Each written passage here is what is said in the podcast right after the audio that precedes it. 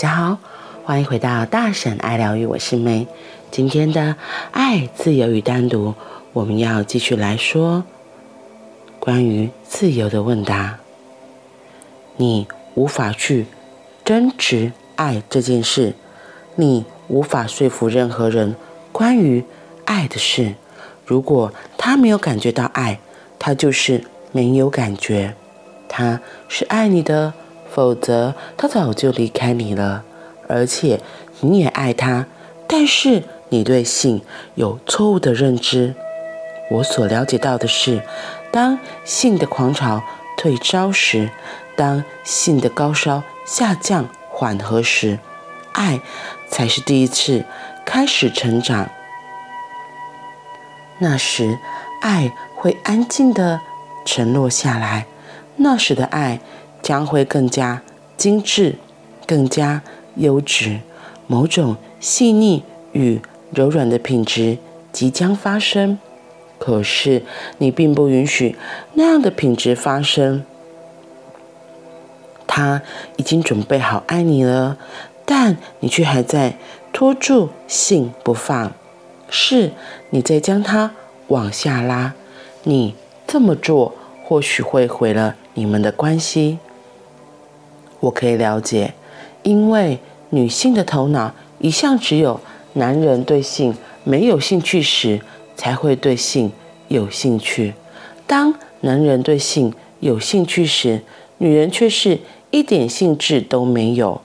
我每天都看到这种事情。要是有个男人对你穷追猛打，你就耍诡计，装作你一点也无所谓的样子。当这个男人失去兴致时，你的角色就会对调。那时候轮到你去扮演需要者，你没有性爱会发疯，会活不下去。真是胡扯！没有人会因为没有性而活不下去。如果说你爱这个人的话，你的能量将会转化。要是你不爱他，那就请离开他。假使你爱这个人，现在能量有机会转化到一个更高层次的实境，不要错过这个机会。唠唠叨叨是没有任何帮助的，那会使每件事越变越丑，而你会适得其反。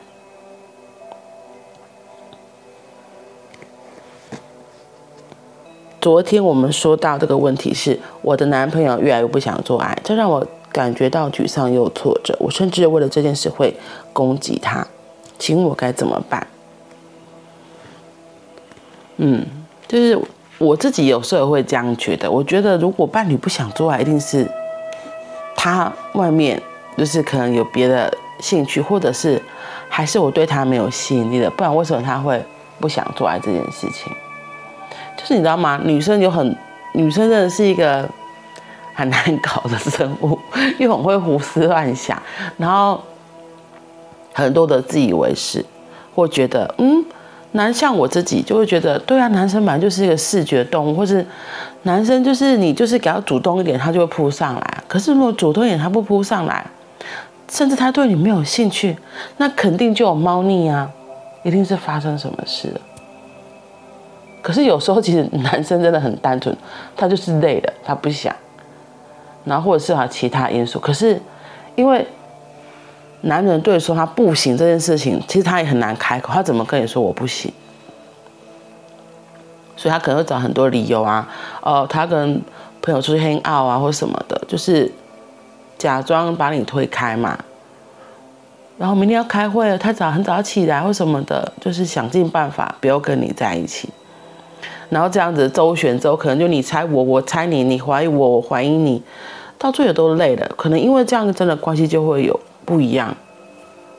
对，可是有时候真的就很简单啊，就只是不想了，当下不想。可是像我就真的，我觉得我自己算是很难搞的人，我就会觉得怎么可能不想？怎么会不想？一定是怎么了？特别像我跟我的伴侣，可能又会。又是分隔两地，所以周末夫妻那都这么久了，为什么会不想？可是有时候可能 啊，有一次有一次就是因为这样，那我想说到底是为什么？后我就受不了，我就问他，他就说是我的一些行为让他生气了。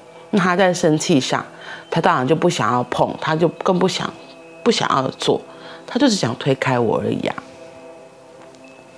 所以发生的事情，就是就像我昨天讲，就是要去沟通嘛，到底是哪里有什么问题的？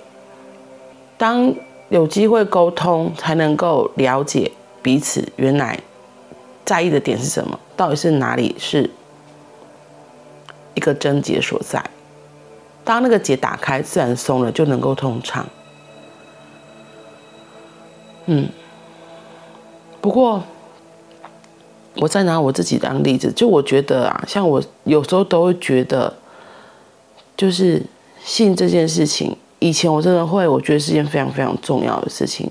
嗯、可以让彼此的，除了可以跟彼此很亲密的接触之外，然后。我真的自己之前会觉得这是一个爱的证明，对你，你不爱我，你不可能跟我做爱，啊，我不爱你，我也不可能跟你做爱，可是那个，对，爱是什么？回到那个爱到底应该是什么样子？就像他这里，他今天在延伸说了，其实当真真正的爱是在那个。性的热潮退去之后，才慢慢升起来的。我就像那个达到那个性高潮之后，你这个人整个都通了之后，你的会有个很深的宁静从你内在升来升上来，然后那个品质才是像爱的感觉，像爱的频率一样。他说，当性的狂潮退烧时，当性的高烧下降时。爱才会开始成长，那时候的爱会安静地沉落下来，那时候的爱会更加精致、更加优质，是某种细腻与柔软的品质也会发生。嗯，只是我们大部分头脑都会觉得没有，就是爱就是要非常的狂热，然后非常狂野，非常的激情，那样才叫做，那样的方式才叫做爱。我们的传统的脑袋可能不太能够了解，哎，到底什么是像那种细水如流、涓涓细流，是非常的纯粹，然后非常的细腻、非常的缓慢的，是很安宁、安静，而不是那种 像暴风雨一样，你知道吗？我们一般可能都觉得像暴风雨那样子爱，可是你不可能一直都暴风雨啊，反正就会有高有低，有高有低嘛。所以是要打破我们自己脑袋的框架，打破我们自己的信念，我们自己的认知，爱不一定是那个样子。嗯，所以我觉得还是那个跟伴侣的沟通是很重要的。当你有怀疑，当你觉得很疑惑的时候。倒不如就好好的去问、去沟通，才会知道哦，原来真相是这样。这个真的是在两个人的关系中，不只是男女关系，甚至是兄弟姐妹啊、父母啊、亲子关系，都是需要这样子去探寻、去好奇、去深入了解的，才有机会明白哦，原来真相是什么，彼此心里想的又是什么，不然就会像大象摸象一样。啊不不是像大象摸象，瞎子摸象一样，只摸到了大象的一部分，就以为大象是长这个样子，那就很可惜啦。然后我觉得最后面的这一段也很重要。他说，因为我们女生对于性自己有很多的想法嘛，所以他说，当这个男人失去兴致时，你们的角色就会开始对调，就会变成你会去扮演需要者，你没有性爱就会发疯，会活不下去。真是胡扯！没有人会因为没有性而活不下去。嗯，因为如果你爱这个人的话，你的能量会转化；要是你不爱他，那就离开他。假使你爱这个人，现在能量有机会转化到更高层次的实境，请不要错过这个机会。唠唠叨叨是没有任何帮助的，那会让每件事情越变越丑，而只会适得其反。所以性好像就是一个阶段一个阶段，对性的需要就是一个阶段一个过程而已。也像他之前分享，可能到四十二岁之后，因为如果你之前真的有达到过性高潮，有满足过的话，对那种身体上的需求，可能就慢慢比较减少，那个需求就会淡下来了。嗯，所以不要因为以为没有做爱这件事情，没有做爱，就会觉得嗯，一定是他不爱我了，只是。形式变了，爱的形式变了，爱的方式不一样了。好啦，那我们今天就先分享到这里喽。所以，我觉得还是回到那个，好好的照顾自己，爱自己，把自己先照顾好。你忙着照顾好自己，你根本没空去管别人的，你也不会想要去服务别人，因为你就服务你自己，照顾好自己的需求，你都没时间了。